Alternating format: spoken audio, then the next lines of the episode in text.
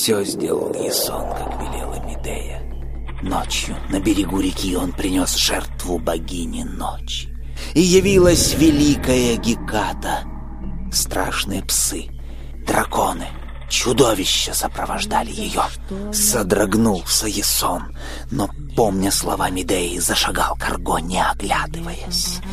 А псы страшно выли и лаяли всю ночь.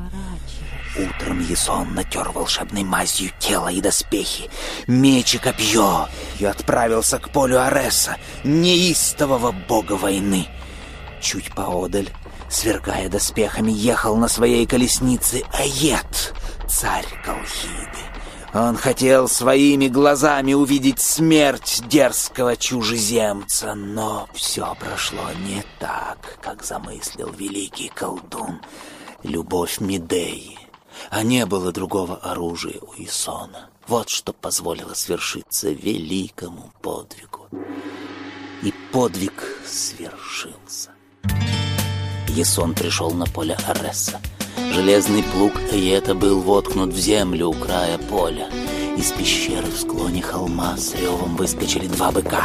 Их медные рога сверкали на солнце, как золотые. Из ноздрей вырывались клубы дыма и пламени.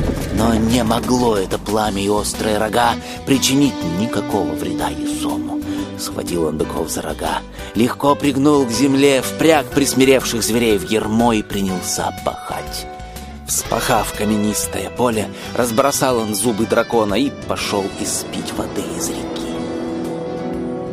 Успел он вернуться к полю Аресса, как пахота покрылась медной щетиной. И вот уже неисчислимое войско, закованное в медную броню, поднялось над полем. Схватил Ясон огромный камень и швырнул его в гущу бойцов. Схватились за оружие воины и принялись избивать друг друга. И вскоре все поле Аресса было покрыто их телами. Уцелевших добил Ясон.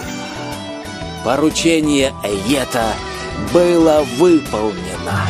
Мы ликовали. Царь же Эйет, не проронив ни слова, развернул колесницу и умчался в город. Исполненные радости, подхватили мы Ясона на руки, и так на наших плечах усталый, но счастливый, вернулся он на корабль. Весь оставшийся день пировали мы на берегу реки, а когда стемнело, прибежала взволнованная Медея. Отец догадался, что я помогла тебе, Ясон. И если мы не поспешим, завтра же утром все войско Колхиды будет здесь. «Сейчас я только надену доспехи», — отвечал ей Ясон, но она прервала героя. «Нет, не надо, нужно спешить. Иди за мной». И она побежала по тропе, что велась вдоль берега и терялась в зарослях кустарника. Ясон бросился следом, взяв только свое тяжелое копье. Долго вела Медея Ясона, увлекая все дальше в глубину девственного леса. Наконец, деревья и кусты расступились, и на другом краю широкой поляны, в свете полной луны, они увидели громадный дуб.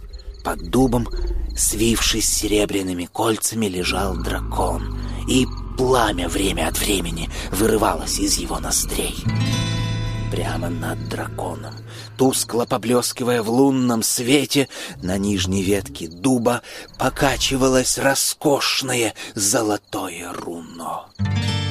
Перехватило дыхание у Исона, как завороженный, не отводя глаз, смотрел он на чудесное руно. Рука его, сжимающая копье, напряглась, и он уже подался было вперед, но Медея остановила его.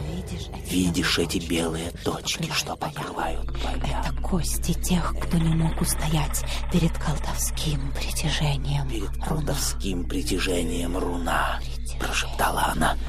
Всех убил дракон. Прошу тебя, предоставь это мне.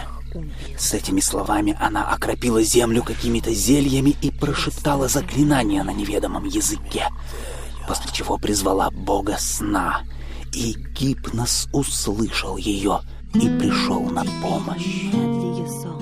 Пламя, вырывавшееся из ноздрей дракона, померкло, и рогатая голова его бессильно рухнула на землю. «Теперь немедли, Есон, руно твое!» — сказала Медея и опустила глаза. Есон рванулся вперед, сорвал руно с ветки дуба и остановился прямо там, над драконом, не в силах оторвать глаз от волшебной игры золота в лунном сиянии. «Есон! Есон!» — чуть слышно звала его Медея, но он не слышал. Тогда она подошла, взяла его за руку и повела за собой. Лишь когда они покинули поляну и углубились в лес, Есон пришел в себя. «Спасибо, Спасибо тебе, Медея!» Только это и сумел выдавить из себя великий герой. Медея же молчала. Наконец они вышли к нашему костру, и все мы вздохнули спокойно, увидав, что Ясон цел и невредим, а после, раскрыв в изумлении рты, уставились на золотое руно, что висело у него на плече. И раздался голос Медеи. «Вам пора. Отец собирает свой флот в устье реки. И если не поторопиться, вам уже никогда не выйти отсюда». Мы бросились на палубу, быстро подняли мачту и сели за весла. Ясон уже поднял было топор, чтобы обрубить канаты, как взгляд его встретился с полными слез глазами Медеи. «А ты? Как же ты?» — произнес он. «Не знаю». «Наверное, отец убьет меня», — прошептала она. «Давай же на корабль, скорее!» — закричали мы. «Тебе нельзя оставаться!» Есон протянул ей руку, и она... И она взошла на Арго. Волшебница Медея, дочь Эета, сына Гелиоса, наша спасительница, чьи глаза были чернее, чем безлунная кавказская ночь. Ясон обрубил канаты. Мы налегли на весла и понеслись вниз по течению. Вскоре мы вышли в море. Подул попутный ветер. Мы подняли парус и вздохнули спокойно. Золотое руно было у нас в руках. Оставалось только вернуться. Только вернуться. Зачем тебе, о неразумный сон? Вся власть и богатство и олга В глаза загляни этой лучшей из жен. Но что? В причитаниях толку? Теперь ты по праву великий герой. И есть ли кому-нибудь дело До той, что не слышно ночною порой о страсти юной девы, О всплеске языческих древних костров, О варварских плясах кружения. Все в черных очах, все понятно без слов, И все предрекает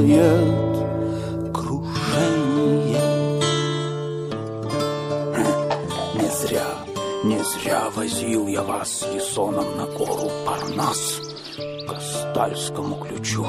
Ай, вода Кастальская, поистине испившему ее быть поэтом.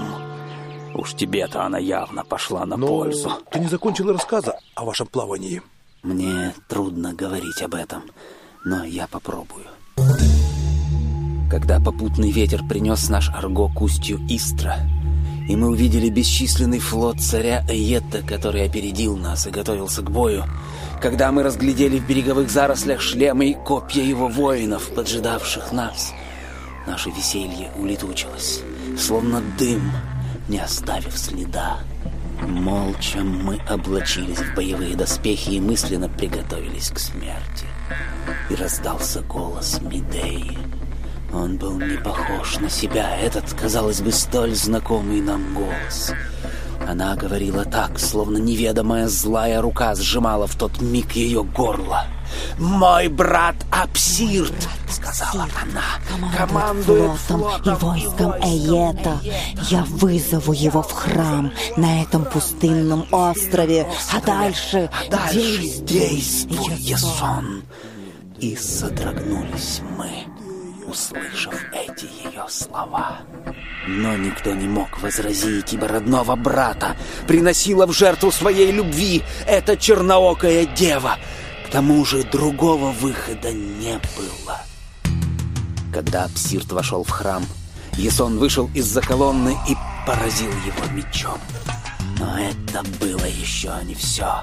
К страшному злодеянию пришлось добавить новое.